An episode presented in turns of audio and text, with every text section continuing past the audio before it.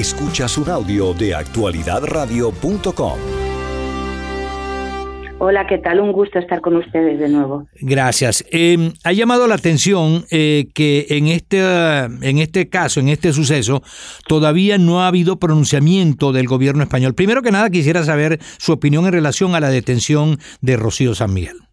La detención de Rocío, la desaparición forzada que eh, el gobierno, el régimen de Venezuela no quiere reconocer como tal, es una nueva actuación totalitaria, una nueva ejecución de una práctica permanente de, acoso y persecución a todas las personas que, defienden la democracia en Venezuela. No es de extrañar, eh, lo que sí resulta chocante es que estos, este tipo de movimientos se hagan eh, en, una época preelectoral, en la que tanto, tanto se juega el, la presidencia ilegítima que actualmente eh, rige los destinos de Venezuela. En este momento eh, preocupa y llama la atención lo que ha ocurrido porque, como dice usted, eh, estamos en un año electoral en Venezuela y el gobierno ha insistido desde hace bastante tiempo en desconocer a la oposición que se ha formado y ellos quieren, eh, como quien dice, formar una oposición y candidatos opositores, entre comillas, para las elecciones presidenciales de este año. ¿Cómo ven ustedes esto? Es eh, realmente una, una, una, especie de broma permanente si no fuera tan trágica, ¿no? Desde luego, desde, desde el punto de vista internacional y desde los compromisos que se llevan años exigiendo a, a las instancias que tienen el poder en Venezuela, para poder presentarse unas elecciones que en todo caso tienen que ser libres, transparentes y absolutamente respetuosas con los principios democráticos, no hay ninguna de las actuaciones al respecto de esa supuesta creación de una nueva oposición que cumpla esos requisitos. Em, la, fortaleza de la candidatura, sí, legítima, de María Corina Machado, lógicamente, tiene al, al gobierno de Maduro muy asustado y probablemente cometa muchos errores como este que está cometiendo, que mm, me parece que desde el punto de vista, insisto, internacional, lo que ha hecho con Rocío San Miguel es de una gravedad extrema. Yo creo que quizá puede haber también una especie de envalentonamiento al calor de, de su ejemplo, que es siempre Rusia, ¿no? Entonces, quizá eh, esté pretendiendo hacer actuaciones de, hijo o de, o de, alumno aventajado, pero ya no le sirve porque, porque el recorrido que tiene el gobierno de Maduro respecto de la represión y el acoso a los defensores de derechos humanos es, claramente, en fin, mm, repugnante. Eh, la conexión y el, trabajo que ha hecho Rocío San Miguel durante todo este tiempo en referencia a las Fuerzas Armadas eh, tiene un carácter eh, especial. Y, tiene, yo creo que es el punto esencial para, para entender el por qué, por qué Rocío San Miguel en este momento y qué, ah, qué está pasando ahora mismo en las Fuerzas Armadas como para que eh, el gobierno de Maduro se permita ah, dar este paso tan, tan sumamente mm, falto de, sentido en este momento. Sí, aparentemente, y eso es lo que dicen los analistas y los observadores de lo que está pasando en Venezuela, el gobierno está asustado, preocupado, eh, porque obviamente saben que a través de los militares ellos pueden tener un punto débil. Y como decía también, el, la abogado Rocío San Miguel es muy avesada, muy, eh, muy, vamos a decir, muy informada de lo que está pasando en el mando militar de Venezuela. ¿Será por esto que justamente han acentuado la represión en Venezuela?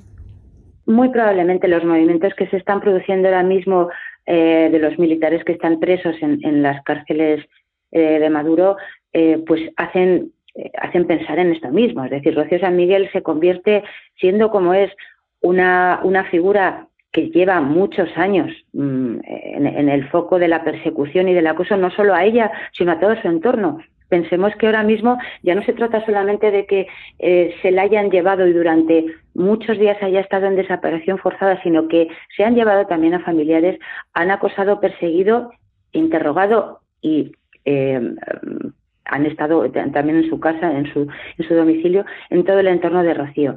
Es decir, que, tiene que ser algo muy em, preocupante para el régimen lo que está pasando en el entorno, insisto, de las Fuerzas Armadas, como para que sea tan importante el, nuevamente elevar una, unas acusaciones tan, tan grotescas como las que ha, formulado el fiscal Saab contra, contra ella, ¿no? Nuevamente diciendo que es un agente, que es una, una espía.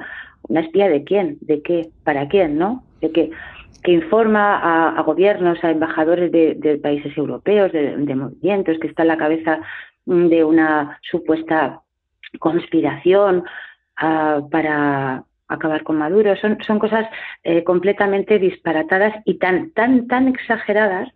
Es decir, es una es un caso en el que cosas que ya han hecho en el pasado con respecto a otras personas, ¿no? También perseguidas, las han elevado a un tono tan exagerado que resulta claramente, como digo, grotesco y, y caricaturesco si no fuera si no fuera precisamente por lo grave que es la situación que están viviendo ahora mismo las personas que están en sus cárceles. Amigos oyentes, estamos escuchando a Beatriz Becerra, escritora y política española, ex vicepresidenta de España. Ella integró el Parlamento Europeo donde se desempeñó como vicepresidenta de la Subcomisión de Derechos Humanos, miembro de la Alianza de los Liberales. Hoy en día es académica, consultora y continúa su lucha por conseguir que se respeten los derechos humanos. Ha sido desde el primer momento una de las figuras políticas en denunciar al régimen de Nicolás Maduro por utilizar la persecución política, violar los derechos humanos, utilizar el hambre y la miseria como un mecanismo para mantenerse en el poder. dicho esto, eh, exdiputada, yo quiero preguntarle su opinión en relación a lo que está pasando en Venezuela comparado con otros países, porque definitivamente lo que ha pasado en Cuba por más de 60 años ha sido una lección que están aprendiendo los que están gobernando en Venezuela. Lo han traspasado a Nicaragua también, en donde la represión constituye un elemento muy, muy definitivo a la hora de controlar el poder. Pero el gobierno de Venezuela, el régimen de Venezuela, se empeña en decir que ellos respetan eh, las libertades, los derechos humanos. Se comprometieron en Barbados a hacer un, un trato con la oposición legítima de Venezuela Venezuela para permitir elecciones libres y, realmente limpias. Eh, eso no está ocurriendo. Comenzaron con lo de María Corina Machado, mm, descalificándola, a pesar de que ganó una elección por gran mayoría para ser la candidata de la oposición. Le hago este, eh, este esbozo para que me explique cómo ven en Europa eh, la situación de Venezuela en los próximos años, porque hay gente que está realmente no solamente insatisfecha, sino eh, desesperanzada de que vaya a haber cambios en Venezuela con un gobierno que hace todas estas cosas? Eh, bueno, mis amigos de Latinoamérica, muchos dicen esto de esta película ya la vi, ¿no? Cuando te encuentras una y otra vez con una situación que más o menos ya has vivido. Y, y realmente lo que está ocurriendo en Venezuela ahora de cara a estas próximas elecciones eh, prácticamente en, varios de sus atributos ya ha pasado. ¿Cuál es la diferencia? El, momento que vive el mundo ahora mismo, ¿no? Es, decir, el contexto internacional actual respecto del anterior y también el largo recorrido eh, que lleva Venezuela como uno de los sujetos de preocupación internacional máxima. ¿no? Ya, ya son 10 años, son más, pero estos últimos 10 años es una década completa que, viene lastrada por un éxodo masivo. Un tercio de los venezolanos han salido de su país. o es un país que está arrasado en, términos de, de, recursos económicos, de servicios, de seguridad. Era uno de los países más ricos y más eh, inspiradores del mundo en su momento y, ahora se ha convertido prácticamente en, en un, en un gueto para, para mantener en el poder a, a una minoría que está enganchada a, a un, a un dictador realmente, ¿no? Que es lo que lo que está desarrollando una dictadura, lo que está haciendo Maduro con, con Venezuela. Eh, ¿Qué opinión tiene el mundo al respecto? La preocupación sigue siendo la misma. Es puede haber, eh, mm, como digo, mm, más dudas acerca de las posibilidades que hay de que se provoque un cambio utilizando las herramientas que hay disponibles, pero hay un elemento de preocupación adicional desde mi punto de vista, que es cuánto de las energías y las preocupaciones también eh, especiales hay eh, ahora mismo en, el eje Ucrania-Israel-Palestina.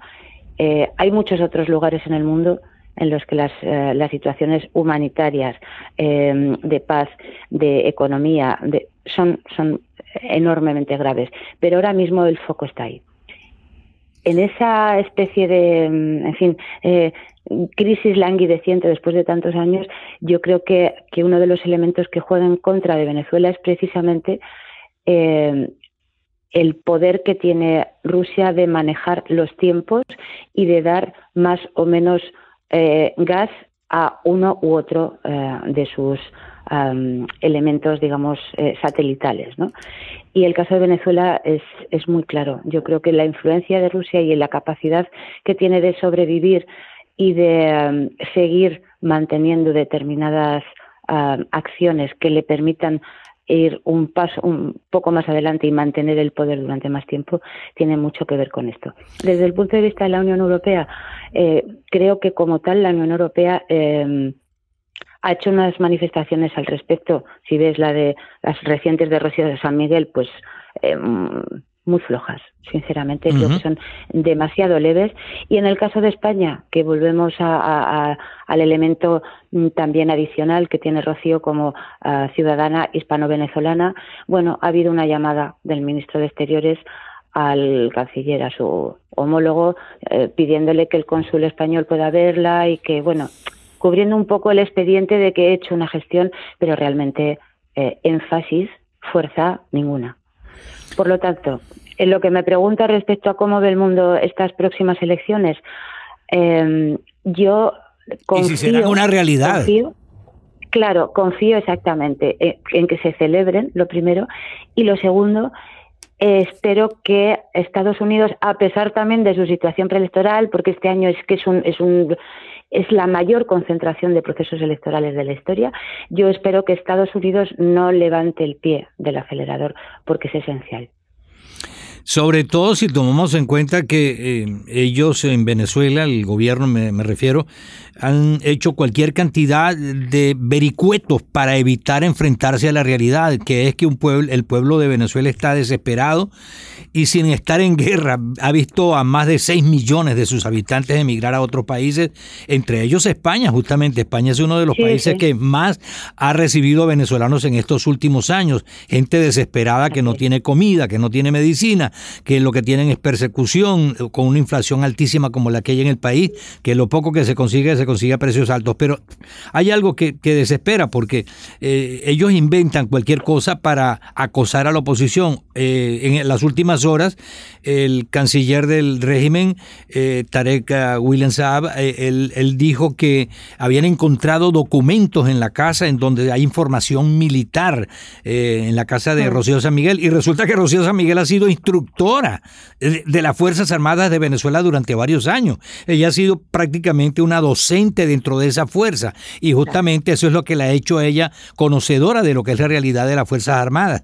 Eh, pero lo que me refiero es eh, hasta qué punto eh, Europa va a reaccionar de mejor manera. Lo de España es bastante crítico porque no se ha visto una voz eh, que proteste eso de que el cónsul la vaya a visitar. Es como pedirle un favor al gobierno de Venezuela que la dejen ver un ratico. en fin, ellos tienen todo el control, tienen todo el poder y por eso decía, es un caso único en, las, en la realidad democrática del mundo. podrán salir de ellos o permanecerán en el poder como han hecho los cubanos durante más de 60 años. Yo por eso insisto, creo que, que la fortaleza o el nivel de determinación de la, del posicionamiento de la Unión Europea al respecto eh, va a ser em, bastante em, conservador, quiero decir, no va a ir mucho más allá de lo que ha hecho hasta ahora. y, y no es suficiente, obviamente, porque lo que ha hecho hasta ahora claramente ha sido insuficiente.